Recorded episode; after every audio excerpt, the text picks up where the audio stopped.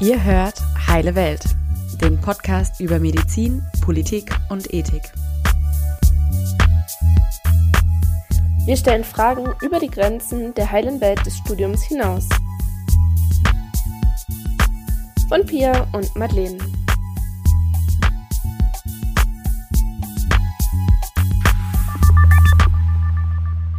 Hallo ihr Lieben, ich bin Pia. Ich freue mich sehr, dass ihr heute bei dieser wichtigen Folge dabei seid. Wir sprechen heute über das Thema Interessenskonflikte in der Medizin und alles, was hinter so Leitlinien eigentlich steckt. Und tatsächlich ist das eins der allerersten Themen, die wir gesammelt haben für unseren Podcast. Und deswegen brennt mir das Thema auch schon ziemlich lange unter den Nägeln. Je mehr es in meinem Studium so Richtung Klinik ging, desto öfter wurde auf die Leitlinien verwiesen. Die wurden in Vorlesungen zitiert und benutzt. Und irgendwie ist bei dieser Verwendung des Wortes Leitlinie auch immer so das Wort evidenzbasiert, Wissenschaftlichkeit irgendwie so mitgeschwebt, stand mit im Raum. Letztendlich sind aber nur circa ein Viertel aller Leitlinien auch wirklich auf der systematischen Auswertung von Studien gegründet oder beruhen da drauf. Und bei dem Rest der Leitlinien sind es vor allem ExpertInnen, die dann einen Konsens wiedergeben.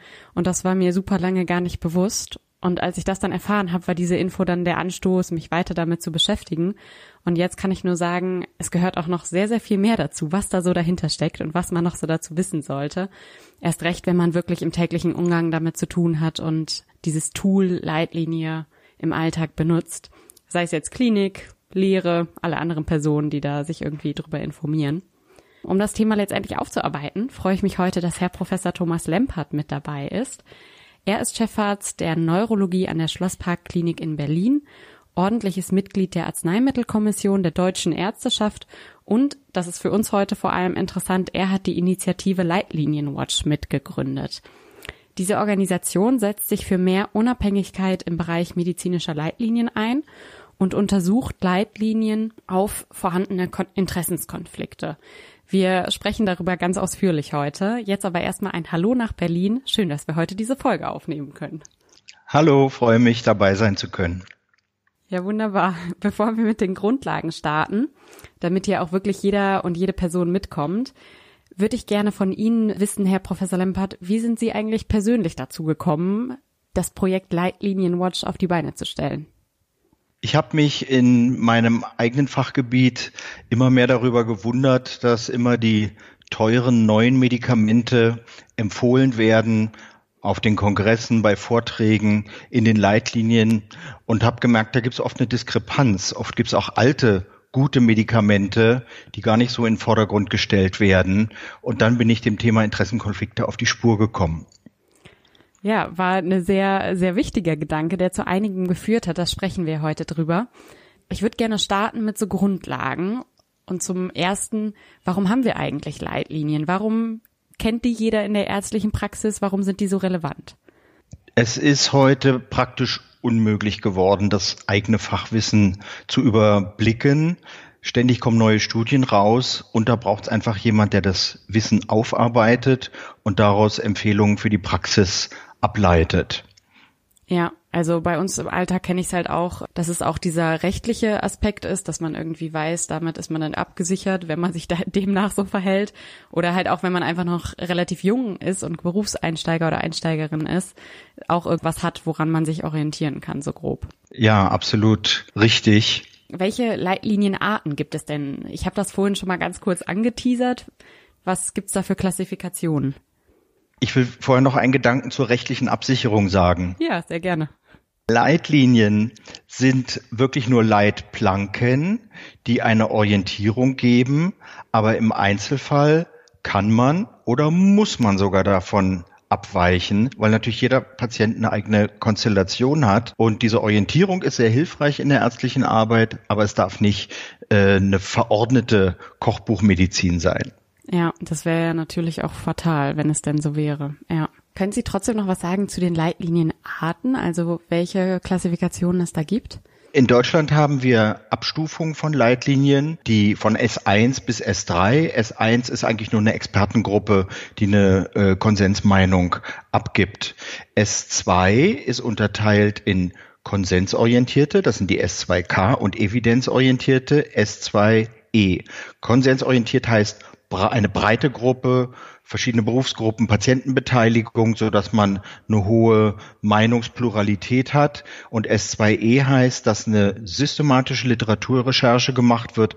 Das heißt, die vorhandene Literatur wird sehr genau aufgearbeitet. Es wird alles angeguckt, was es zum Thema gibt. Und dann kommt S3 und S3 verbindet diese beiden Vorzüge der großen Pluralität und der Evidenzaufarbeitung. Und das ist sozusagen das Flaggschiff und das ist eine Leitlinie, wo man von vornherein von der Methodik her auch ein höheres Vertrauen haben kann, dass da gründlich gearbeitet wurde. Was ja auch so ein bisschen diese Aktualität der Wissenschaft widerspiegelt letztendlich, oder? Absolut, ja. Wie viele Leitlinien sind denn S3, also dieses Flaggschiff, wie Sie es genannt haben? Also im Augenblick etwa 190 von insgesamt 770. Das heißt, äh, das sind gar nicht so viele.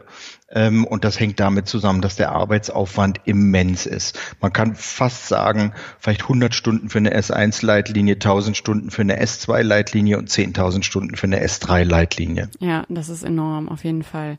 Sind denn, ich sag mal, die wichtigen Krankheitsbilder vor allem S3, also ich sag mal die Krankheiten der Allgemeinbevölkerung, die eine hohe Prävalenz aufweisen? Ja, also die, die großen Themen sind oft in S3-Leitlinien abgebildet, aber nicht immer. Man findet das auf der Seite der AWMF.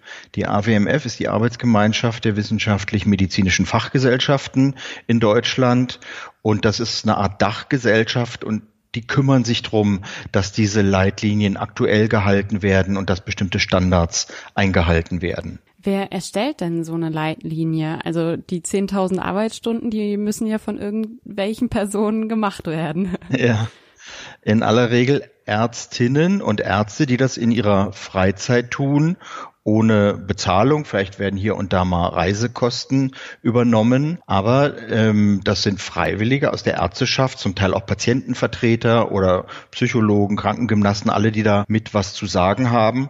Und wenn es gut läuft, dann sind auch Methodiker dabei, das heißt Studienspezialisten, die tatsächlich eine gute Evidenzaufbereitung machen können. Und letztendlich könnte man sich einfach dafür melden oder wer, welche Person bestimmt, wer da konkret dann mit am Tisch sitzt? Typischerweise äh, wird das in den Fachgesellschaften bestimmt und manchmal geht es so ein bisschen über Old Boys Networks. Das heißt, man kennt sich und beauftragt den alten, bewährten Kollegen, der das vielleicht schon immer gemacht hat. Und das ist auch ein Grund dafür, warum es manchmal zu sehr in einer In-Group bleibt und gar nicht aktiv geguckt wird, haben wir denn vielleicht auch jüngere Kollegen, die bereit sind, in die Leitlinienarbeit einzusteigen oder Leute, die nicht an der Universitätsklinik arbeiten oder nicht mehr, die in einem Versorgungskrankenhaus oder in der Praxis sind und trotzdem natürlich wissenschaftlichen Sachverstand haben können, den sie da einbringen. Ja.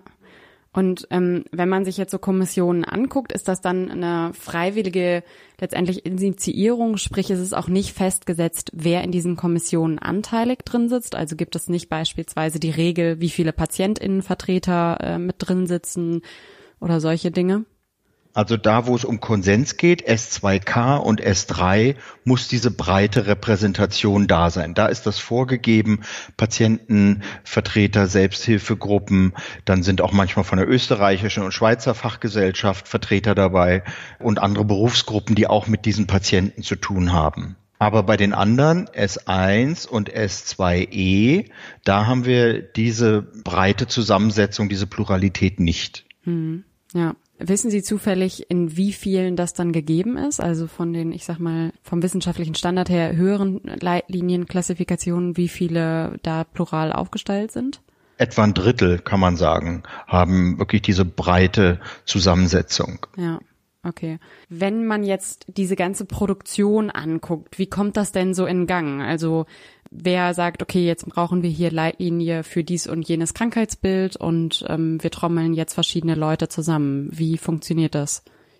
Also es gibt ja in Deutschland die medizinischen Fachgesellschaften, Deutsche Gesellschaft für Innere Medizin, Deutsche Gesellschaft für Neurologie und so weiter. Und die haben oft ein Gremium, eine Leitlinienkommission, die kümmern sich darum, dass die eigenen wichtigen Themen als Leitlinie formuliert werden und auch aktuell gehalten werden. Alle fünf Jahre etwa wird eine Leitlinie neu aufgelegt. Und dann benennt diese Leitlinienkommission einen Leiter, für die nächst ein Koordinator für eine neu zu bearbeitende Leitlinie und der sucht sein Team zusammen und dann gibt es unterschiedliche Vorgehensweisen, aber oft wird dann verteilt, Arbeitsgruppen, die Textentwürfe zu bestimmten Themen machen, Methodiker, die was zuarbeiten, um die Evidenzgrundlage klar zu machen und dann werden diese Texte in, per E-Mail-Umlauf zirkuliert. Und am Ende gibt es eine oder mehrere Konsensuskonferenzen, wo die Leute leibhaftig beieinander sitzen und ausdiskutieren, was die strittigen Punkte sind und dann versuchen, einen Konsens zu finden oder zumindest eine Mehrheitsabstimmung. Dann wird oft auch dokumentiert, ob der Konsens hoch war bei einzelnen Empfehlungen. Eine einzelne Leitlinie kann ja bis zu 100 Empfehlungen enthalten. Und dann ist natürlich wichtig zu wissen, hat es dafür einen breiten Konsens gegeben oder nicht. Ja. Wie lange dauert dieser ganze Prozess? Also es ist ja schon relativ langwierig. Also eine S1-Leitlinie, die wird manchmal in wenigen Wochen zusammengeschustert, aber so eine richtig große, ernsthafte Leitlinie, gerade S3, das kann sich über zwei Jahre hinziehen, ein solcher Prozess, äh, bis da alles beieinander ist. Ja. Ja, ich meine, das ist ja auch ganz anders zu bewerten, wenn man die dann liest oder heranzieht für Informationen. Mhm. Ist das jetzt mhm. eine S1-Leitlinie oder eine S3-Leitlinie, was das dafür bedeutet für die eigene Therapie oder Diagnostik? Ganz genau. Für die Verbindlichkeit macht das einen großen Unterschied, ob ich da eine S3-Arbeit hinter habe oder nur so ein S1-Papierchen. Ja. Demnach wahrscheinlich sind die Kosten auch total unterschiedlich. Kann man das so grob sagen, wie viel das kostet? Also Sie hatten gesagt, das ist jetzt eigentlich ein ehrenamtlich getragener Prozess von allen Mitwirkenden. Ja, und äh, manchmal werden halt diese Reisekosten zur Konsensuskonferenz erstattet und weitere Kosten eigentlich nicht. Die Arbeitskraft, die stecken die Leute unentgeltlich rein. Manchmal werden Methodiker beauftragt, um bestimmte Themen zu bearbeiten. Die werden dann auch bezahlt. Aber die bis zu 100 Mitglieder einer Konsensusgruppe, die arbeiten da erstmal ehrenamtlich. Also es ist mehr das Ehrenamt oder das Prestige oder wieso, also meistens sind das ja auch Leute, die sonst einen relativ äh, vollen Job haben, nehme ich an. Ja, also da mischen sich die Motive, wie Sie schon sagen, einerseits, dass man sich reingibt für seine Community und eine nützliche Arbeit macht und andererseits, dass man auch ein bisschen stolz ist, dabei sein zu können, weil da ist man natürlich auch geadelt, wenn man in eine Leitliniengruppe berufen wird. Mhm, okay. Wenn man sich jetzt so eine Leitlinie anguckt, welche Dinge müsste man sich denn überlegen oder nach welchen Kriterien könnte man sagen, das ist jetzt eine qualitativ gute Leitlinie? Das ist für den Leser natürlich nicht immer auf den ersten Blick erkennbar. Die Pluralität hatten wir schon angesprochen. In der Zusammensetzung ist schon mal ein ganz gutes Zeichen. Auch kann man im Leitlinienreport, es wird immer ein Bericht darüber erstattet, wie die Leitlinie äh, erarbeitet wurde. Und da kann man die einzelnen Qualitätskriterien sehen, ob eine systematische Literaturrecherche gemacht wurde, ob nur randomisierte Studien herangezogen wurden oder auch nicht so hochwertige Studien äh, beigetragen haben dann sieht man oft auch, ob bestimmte Punkte nur als Expertenmeinung verabschiedet wurden, weil es gar nicht genug äh, Evidenz dazu gab. Also wenn man sich da rein vertieft, erkennt man schon, da Qualität eingeflossen ist. Und zur Qualität gehört nicht nur die wissenschaftliche Qualität, sondern auch die Neutralität der Leute, die da ihre Expertenurteile abgegeben haben. Genau, und das ist der Punkt, den wir uns jetzt äh, genauer angucken wollen. Also herzlichen Dank für die Überleitung. Ähm, das ist ja ein total wichtiger Punkt. Also wir haben jetzt über diese Dinge gesprochen, wie, okay, da sitzen verschiedene Leute drin, die sollen möglichst plural sein. Aber eigentlich scheint das ja fast so ein bisschen willkürlich, wer jetzt wirklich da am, am Hebel sitzt oder was, was die Leute so dazu bewegt, sage ich auch mal. Ähm, deswegen kommen wir jetzt gerne auf Leitlinienwatch. Sie können dazu mich gerne verbessern oder äh, mich ergänzen. Ich würde es ganz kurz vorstellen. Es ist letztendlich gegründet worden, wenn ich das richtig verstanden habe, von Neurology First, Transparency Deutschland e.V. und MEZIS. Also das steht für Mein Essen zahle ich selbst.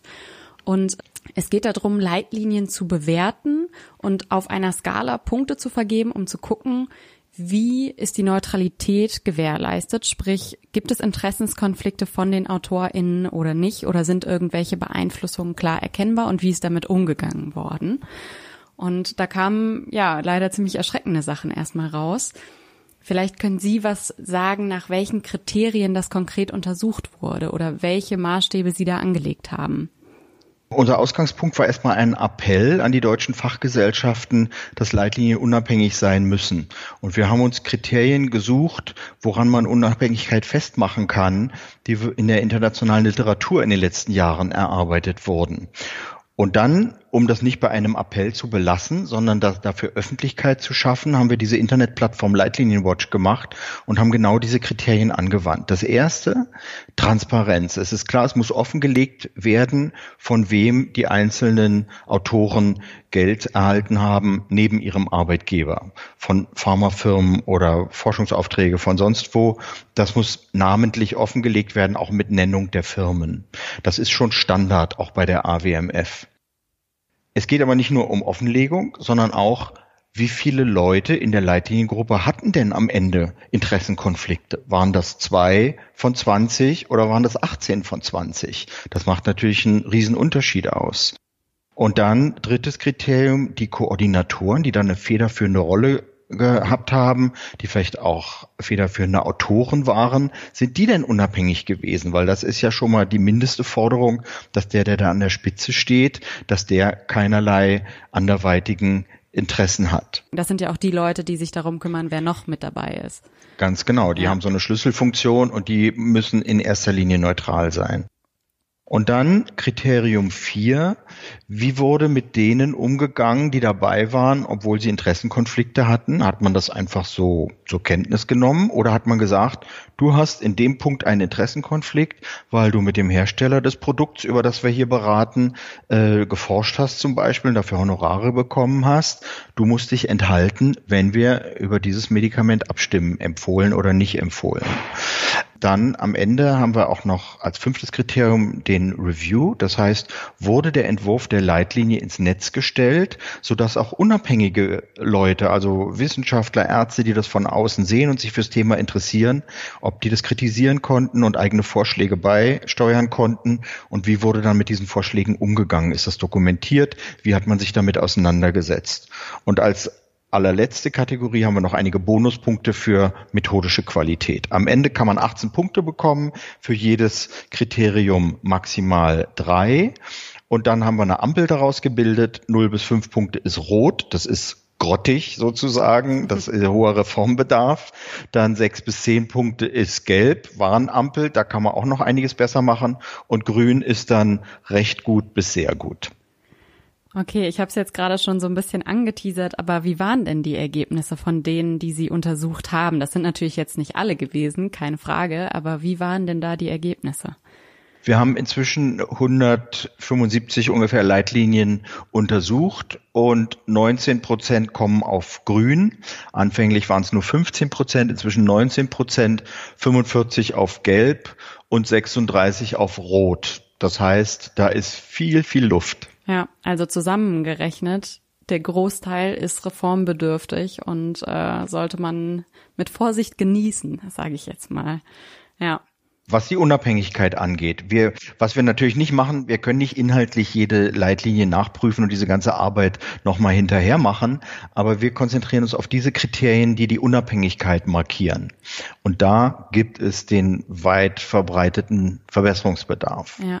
Ja, deswegen wollte ich das vorhin kurz besprochen haben, auch was es für generelle Qualitätskriterien gibt. Also die haben ja so ein bisschen angerissen, wie das Method also methodisch aussieht, äh, welche Leute eigentlich dabei sind, wie die Pluralität aussieht ähm, und solche Dinge. Aber halt für diesen doch sehr großen und wichtigen Faktor der Neutralität, der Objektivität, ähm, ja, gibt sowas einfach noch nicht oder ist es halt ähm, schwierig, das so sonst nachzuempfinden? Naja, es gibt schon internationale Dokumente. Zum Beispiel gibt es ein internationales Netzwerk für Leitlinien, das Guideline International Network. Die haben ein Paper verabschiedet, wo die sehr klar sagen, wir wollen unabhängige Leitlinienautoren, Koordinatoren müssen unabhängig sein, Enthaltungsregeln müssen eingehalten werden. Also quasi was wichtig wäre, so. Ja, also das so ein, war so ein Reformvorschlag. Mhm. Und ich glaube, die AWMF in Deutschland ist die erste größere Leitlienienorganisation, die das auch sehr konkret aufgegriffen ähm, die Umsetzung, die hinkt hinterher. Das geht langsam, auch weil das ein Fünfjahresprozess ist, bis die Leitlinien durchgearbeitet sind. Aber zumindest haben wir auch eine höhere Latte inzwischen, was die Neutralität angeht in Deutschland. Ja.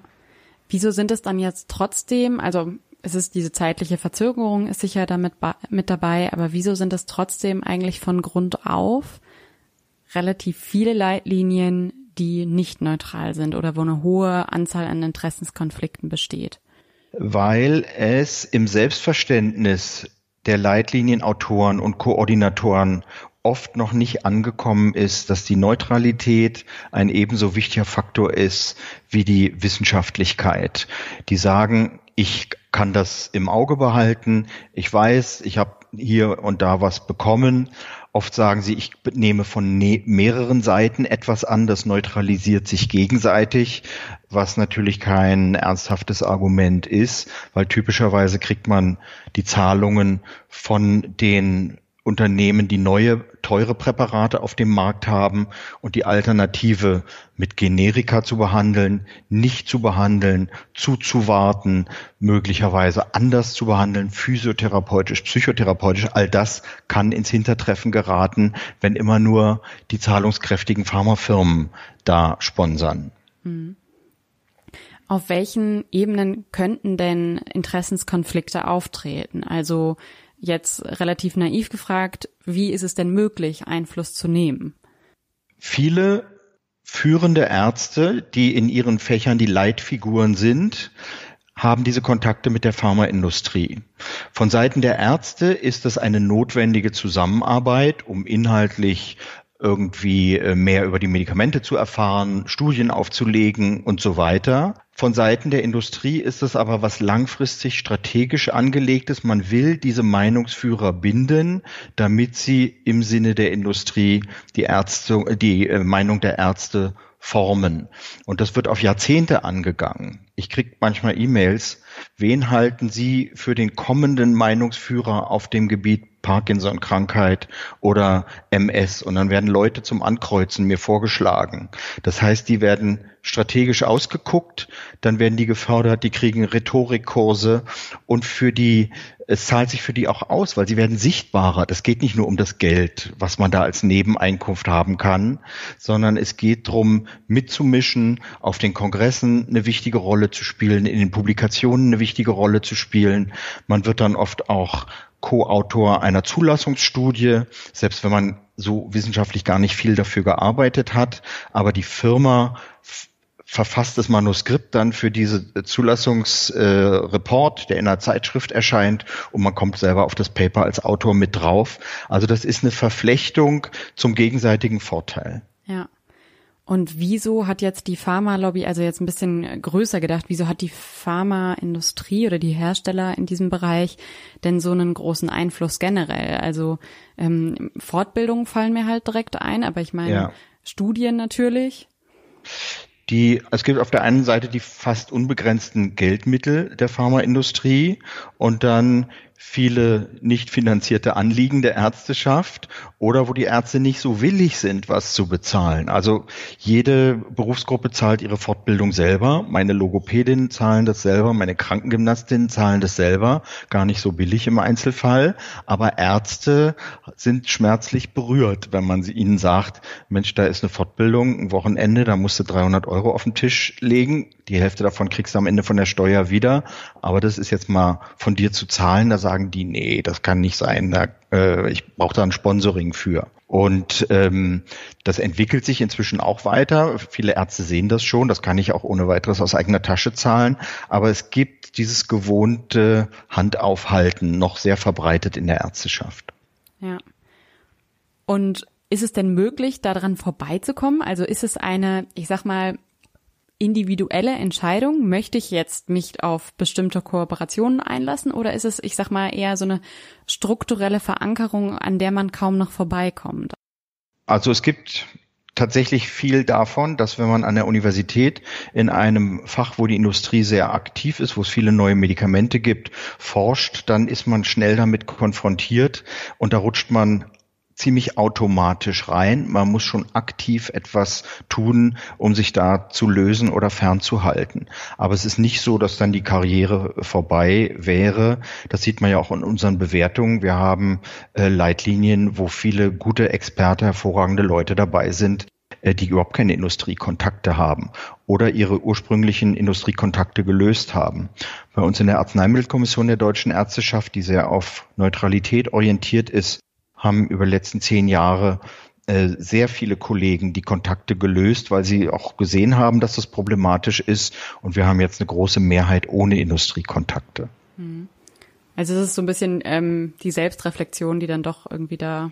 Ja, aber es gibt, es ist nicht nur die Selbstreflexion, sondern auch das Soziale und Strukturelle, was Sie angesprochen haben, Organisationen neigen dazu, Korruption zu normalisieren. Es gibt einen Diskurs in Organisationen, der das irgendwie immer verharmlosend als normal darstellt. Zum Beispiel wird von unseren Industriepartnern geredet, so als wäre das die natürlichste Sache der Welt, dass eine Fachgesellschaft sich zu oft über 50 Prozent ihres Jahreseinkommens von der Industrie alimentieren lässt. Es gibt Fachgesellschaften, da kann man als Industrieunternehmen Mitglied sein, zum Beispiel in der Deutschen Gesellschaft für Rheumatologie. Ähm, und das sind natürlich Einnahmen, die so eine Fachgesellschaft nicht missen will. Bei anderen Fachgesellschaften kommen über die Kongresse ähm, diese Gelder rein.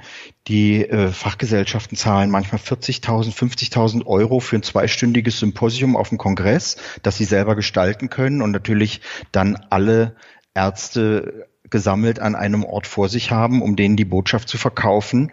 Aber der Preis dafür sind halt diese zigtausend Euro. Und das weiß die Fachgesellschaft, dass sie damit Geld machen kann. Und das ist natürlich eine korruptionsnahe Praxis. Ja. Ich meine, das ist ja auch das bei den Fortbildungen letztendlich. Also ich weiß nicht, äh, wie viele Fortbildungen Pharma getragen sind. Aber wenn man dann doch vielleicht zu irgendwelchen Themen gehen möchte und das halt Pharma getragen ist, dann lässt sich ja daran kaum vorbeigehen. Also keine Alternative. Ja. Und ähm, das wird ja oft als Sponsoring bezeichnet, so wie man es aus dem Sport Sponsoring kennt. Aber beim Sport ist es recht unproblematisch. Wenn Mercedes an den Fußball was zahlt, hat man keine Sorge, dass die inhaltlich an den Ergebnissen rumdrehen wollen. Wenn eine Pharmafirma aber für einen Vortrag bezahlt, dann wollen die, dass ihr Produkt dabei gut aussieht. Und, äh, und es wird auch immer so sein. Es gibt keine Gegenbeispiele, wo das Produkt kritisch bewertet wird, wenn es einen solchen Finanzier gab. Ja. Wir haben jetzt das so ein bisschen ähm, ja angesprochen, aber um es mal ein bisschen drastischer zu sagen, was würde denn passieren oder was könnten schlimmstenfalls die Folgen sein, wenn man sich jetzt überlegt, bestimmte Medikamente werden in einer Leitlinie geschrieben, obwohl vielleicht irgendwie doch neutral betrachtet das nicht primär so indiziert ist? Was, was könnten für Folgen daraus resultieren?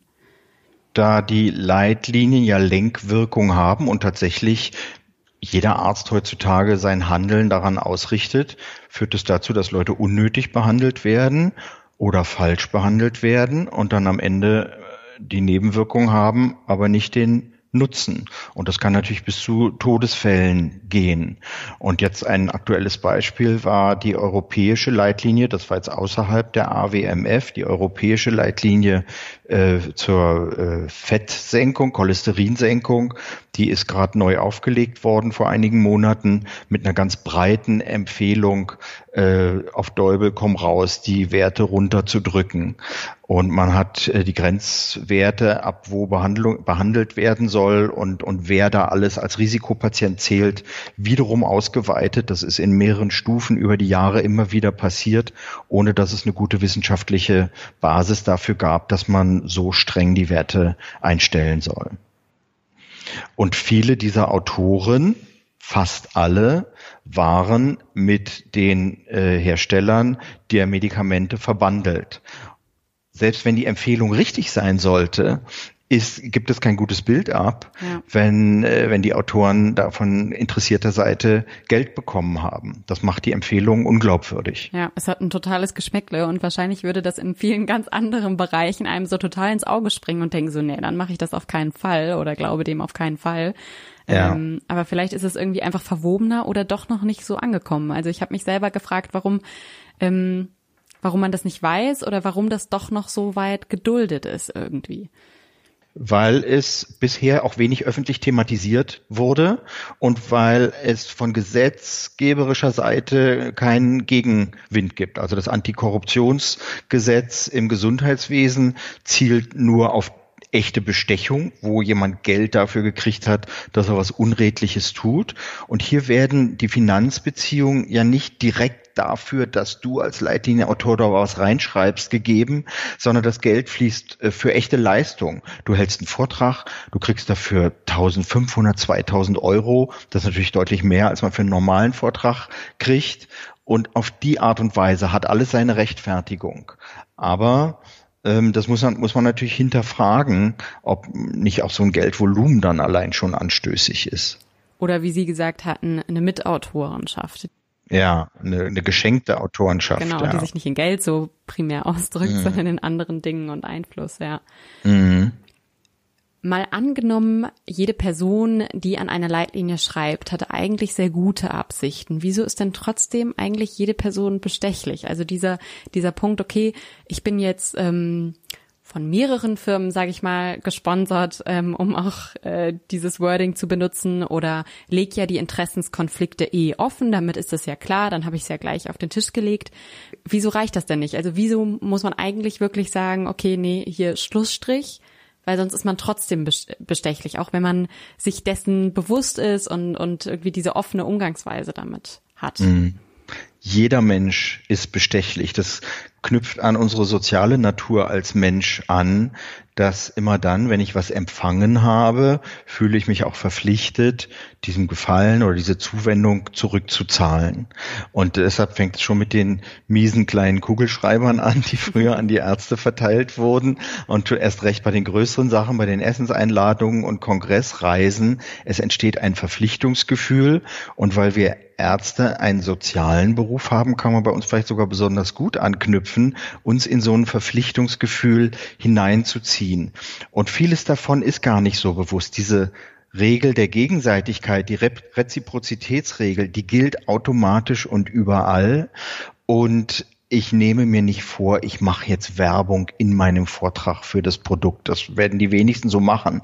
Aber ich stelle dieses Produkt vor, ich stelle die Daten dazu vor und irgendwie habe ich drin, ich werde meinem Sponsor nicht vors Bein treten. Hm. Ja. Was ich dazu noch äh, gelesen hatte, ist, dass es so Studien gibt aus der psychologischen ähm, Wissenschaft, dass sich angeguckt wurde, wenn man ähm, einfach eine Sache häufig sieht, also beispielsweise ein Produkt, vielleicht ist das am ehesten schon diese Kuli-Geschichte, dass einem dann schon diese Marke sympathischer ist. Also einfach dadurch, dass diese Häufigkeit des Sehens oder äh, so gegeben ist, dass das schon der Punkt ist, es sympathischer scheinen zu lassen. Dann kann man sich halt ausmalen, was das bedeutet, wenn man vielleicht nur kleine Geschenke kriegt oder äh, ja, ein Essen mal ausgegeben kriegt oder so. Sie können sicher sein, wenn auf Ihrem Gebiet als Fachärztin ein neues Medikament erscheint, das durch alle Ritzen diese Information kommt, durch Hauswurfsendungen und durch in den Zeitschriften, in den Anzeigen, in den Artikeln, in den Zeitschriften, auf dem Kongress, in den Leitlinien. Überall werden sie beballert und überall kommt die Botschaft zu ihnen durch und es normalisiert sich so, dass sie denken, ja, das, das ist es jetzt und da mache ich mit.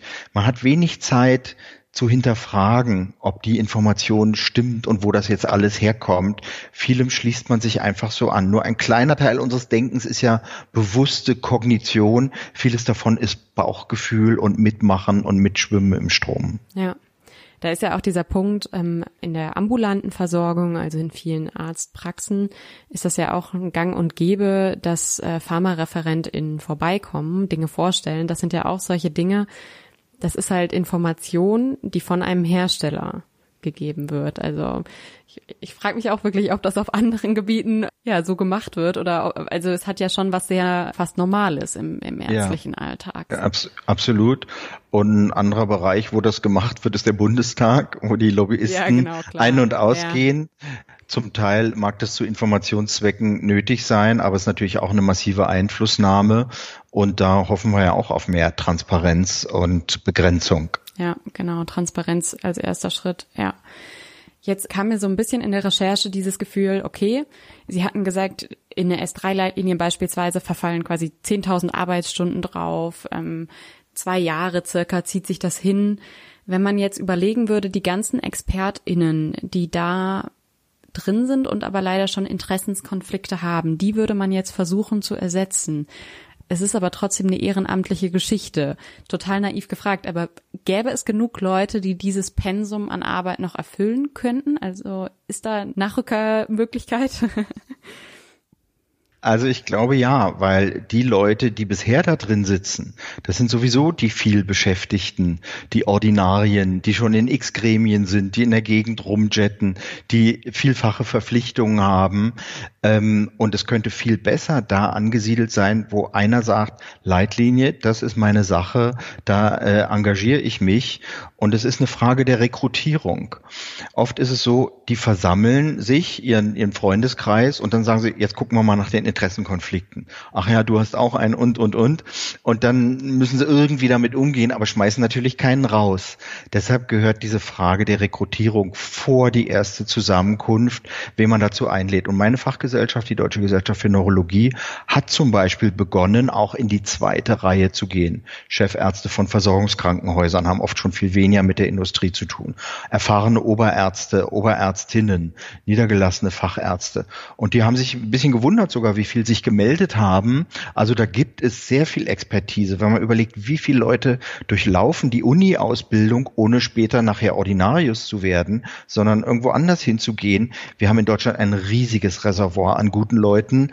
Die muss man natürlich motivieren und, äh, und anzapfen und auch dahin bringen und dann vielleicht auch ein paar Vergünstigungen, dass die Leute einen halben Jahresbeitrag nur zahlen bei ihrer Fachgesellschaft als Anerkennung symbolisch, dass äh, das auch äh, positiv gesehen wird.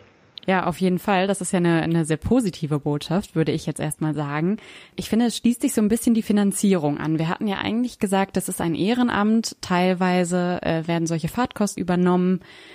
Wäre es nicht vielleicht auch denkbar zu sagen, okay, man hat einfach wirklich eine Finanzierung, also es muss ja nicht gleich die, die äh, Finanzierung exakt von dem sein, was man sonst bekommen würde, aber einfach zu sagen, okay, man genauso wie MethodikerInnen äh, mit drin sind, gibt es auch eine Finanzierung, um diese Kopplung oder diese Abkopplung von der Industrie weiter voranzutreiben.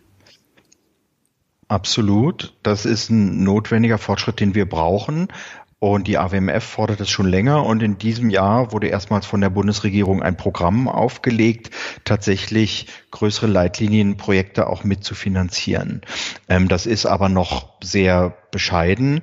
Aber das ist die Richtung, in die es gehen muss, dass ähm, zumindest so ein Anerkennungsbeitrag da auch geleistet wird. Okay, also auch da erstmal positive Nachrichten, dass es so in die richtige Richtung schon mal geht. Ja. Absolut. Die Entwicklung geht in die richtige Richtung und dazu gehört eben auch diese kritische Diskussion.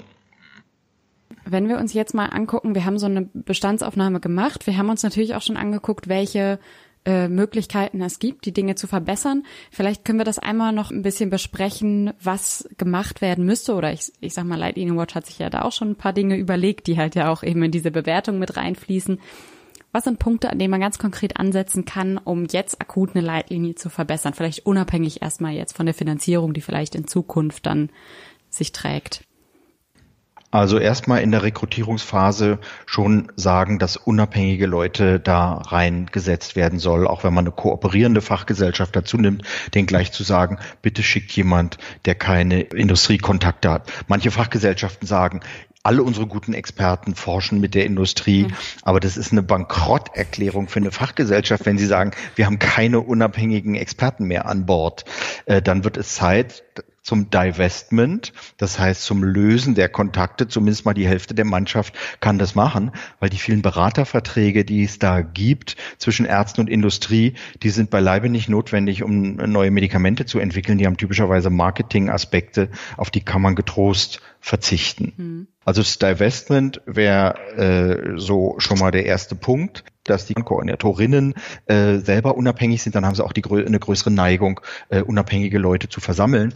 Und immer, wenn uns jemand sagt, na, was ihr fordert, ist so ein bisschen utopisch und das kann man nicht leisten, dann sagen wir, geht auf unsere Webseite, guckt euch an, wer grün bewertet wurde und wie die das im Einzelnen gemacht haben. Und das kommentieren wir ja auch auf der äh, Webseite, was da gut gelungen ist. Und da kann man sich abgucken, wie man so einen öffentlichen Review macht und auf die Kommentare eingeht zum Beispiel. Wie man nachvollziehbar Leute von Abstimmungen aussperrt, ohne dass die gleich eine psychische Krise kriegen und davonlaufen, sondern das, das nehmen die dann auch sportlich, wenn das die Regel für alle ist. Okay, hier habe ich sozusagen Aktien im Spiel, da bin ich außen vor und beim nächsten Thema bin ich wieder dabei. So wie wenn ich von der Ärztekammer Berlin gefragt werde, ob ich jemanden zur Facharztprüfung haben will, äh, prüfen will, und dann sehe ich, der war früher mal Piotler bei mir. Da sage ich, da bin ich befangen. Vielleicht beurteile ich ihn zu gut oder vielleicht zu schlecht, aber ich bin befangen, ich bin da raus. Da darf einem überhaupt kein Zacken aus der Krone fallen.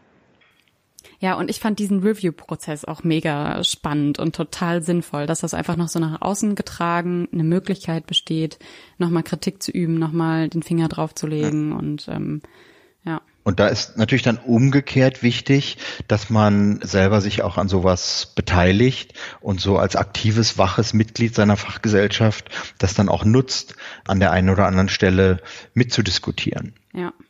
Ja, also das sind ja irgendwie alles Punkte letztendlich, die super wichtig sind, wo man fast erwarten könnte, dass sie klar sind, so, also dass sie eigentlich vorausgesetzt sein müssten, diese Dinge. Ähm, ich finde es super wichtig, dass das jetzt viel bekannter wird, dass wir darauf hinarbeiten können, diese Dinge einfach, ja, anzunehmen, dass die einfach eh beachtet werden. Diese Lösungsmöglichkeiten sind da, die Instrumente zur Bewertung sind da ähm, und einfach, wenn das von der breiten Masse gefordert wird oder wirklich auch schon so ein Druck da sogar besteht, dass man weiß, okay, man kann sich das äh, als Fachgesellschaft beispielsweise gar nicht mehr leisten, eine Leitlinie rauszugeben, wo eine Vielzahl an Interessenskonflikten besteht, dann ja, sind ja wirklich Lösungsmöglichkeiten und Wege zur Verbesserung auf jeden Fall da. Ja. Absolut. Das ist also wirklich eine Frage des öffentlichen Diskurses, dass diese Erwartung denen bewusst wird. Und das ist noch nicht bei allen Fachgesellschaften in gleicher Weise angekommen. Aber es gibt diese öffentliche Erwartung. Unsere öffentliche Moral sagt zum Beispiel, wer Produkte testet, Stiftung Warentest, muss unabhängig sein. Es kann nicht sein, dass ein Prüfer von der Stiftung Warentest vorher äh, für einen Waschmaschinenhersteller gearbeitet hat und später äh, die Waschmaschinen bei Stiftung Warentest untersucht. Die müssen ihren Beruf sogar geheim halten und diese Prüflabore sind an geheimen Orten, damit da absolut keine Möglichkeit einer Einflussnahme ist. Und das ist das, was ich auch als Arzt erwarte, wenn ich in den Laden gehe und eine Waschmaschine kaufe und vorher Stiftung Warentest zu Rate ziehe. Ja, total. Medikamente sind eine Risikotechnologie, da geht es um viel mehr. Das heißt, da müssten wir die Messlatte höher hängen und nicht niedriger. Ja, super, super wichtig, finde ich auch. Ich hätte am Ende ein kurzes Flashlight. Das bedeutet, wir hatten das schon mal in einer anderen Folge.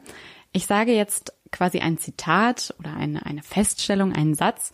Und ich würde Sie bitten, darauf relativ kurz und präzise zu antworten.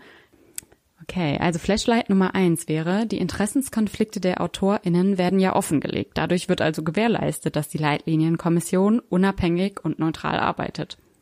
Offenlegung reicht definitiv nicht. Experten müssen neutral sein, das heißt, dürfen keine Interessenkonflikte haben. Ja. Je mehr Expertinnen an einer Leitlinie mitwirken, umso unwahrscheinlicher ist es, dass eine Meinung dominiert sicher nicht richtig. Wir kennen Leitlinien, wo 20, 30 Experten mitgewirkt haben, alle von den gleichen Firmen bezahlt.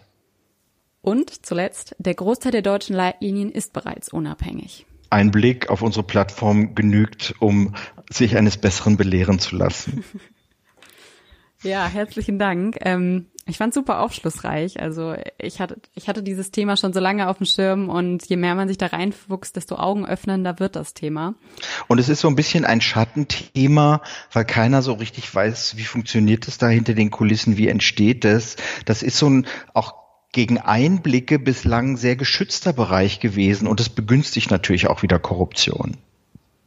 Ja, das denke ich auch. Also diese ganzen Gremien schon, die da diese Finanzierung tragen, wer sagt wem was, ähm, wer bestimmt, welche Leitlinien rausgegeben werden. Also ich finde auch, es ist natürlich sehr abschreckend erst recht, wenn man da irgendwie in der Praxis noch nicht so mit äh, zu tun hat, diese ganzen Kammern und Vertretungen, die es gibt. Ja, auf jeden Fall.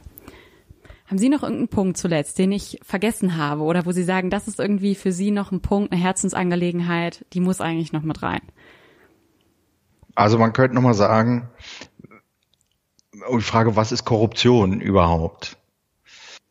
Korruption ist einerseits die krasse Bestechlichkeit. Ich kriege Geld, um was zu tun, was ich eigentlich nicht machen soll, was gegen meine Amtspflichten ist. Und dann wird gesagt, das sind die schwarzen Schafe, die Bad Apples, die es überall gibt. Korrekt. Aber Korruption fasst auch noch viel weiter. Und dazu gehört auch die Vorteilsnahme. Das heißt, ich bekomme Geld für gar keinen bestimmten Zweck, aber es ist eine Erwartung damit verbunden. Und diese Vorteilsnahme, das ist das, was die Ärzteschaft als breites macht, sich Reisen bezahlen zu lassen, andere Dinge bezahlen zu lassen ohne dass zunächst mal eine bestimmte Auftrag damit verbunden ist, aber es wird eine Gewogenheit geschaffen. Und das ist auch eine Art von Bestechlichkeit. Im öffentlichen Dienst darf man keine Vorteilsnahme äh, sich nachweisen lassen, dann ist man raus. Im Geschäftsverkehr ist das eine andere Sache, da darf man sich gegenseitig äh, Geschenke machen. Und ich denke, wir müssen aus dem Blickwinkel sehen, ob wir äh, diese Vorteilsnahme mitnehmen, wissend, dass ein Bundeskanzler der Bundesrepublik deshalb zurücktreten musste. Ja. Ich, de ich denke auch, man sollte sich immer überlegen, vor jeder, vor jedem Vertrag, den man eingeht, von jedem Vorteil, den man nimmt, könnte ich da noch Bundeskanzler oder Bundeskanzlerin werden und vor allem, wie lange würde ich es bleiben? ja. Okay, herzlichen Dank. Ähm, ich hoffe, es tut sich noch sehr, sehr viel in dem Bereich, aber ich bin relativ optimistisch gestimmt, jedenfalls erstmal. Super, vielen Dank. Freut mich, dass Sie sich des Themas angenommen haben. Ja, ganz herzlichen Dank. Wenn ihr noch was nachlesen wollt, wir haben natürlich gut Recherche betrieben. Die könnt ihr alle nachlesen auf unserer Internetseite www.heileweltpodcast.com. Ansonsten bleibt ihr informiert, wenn ihr uns auf Social Media folgt. Letztendlich immer Heile Welt Podcast, Twitter, Instagram, Facebook. Bei allem sind wir dabei. Ansonsten freuen wir uns riesig über Feedback. Also wenn ihr irgendwelche Dinge habt, die euch gestört haben, die ihr cool fandet, Themen, die wir noch bearbeiten müssten, schreibt uns sehr, sehr gerne. Wir freuen uns immer riesig. Ja, und ansonsten bleibt mir nur zu sagen, informiert euch weiter und äh, fuchst euch in die Dinge rein, damit wir beide bald eine pluralistische, aber vor allem auch neutralere Medizin machen können. Herzlichen Dank und bis ganz bald.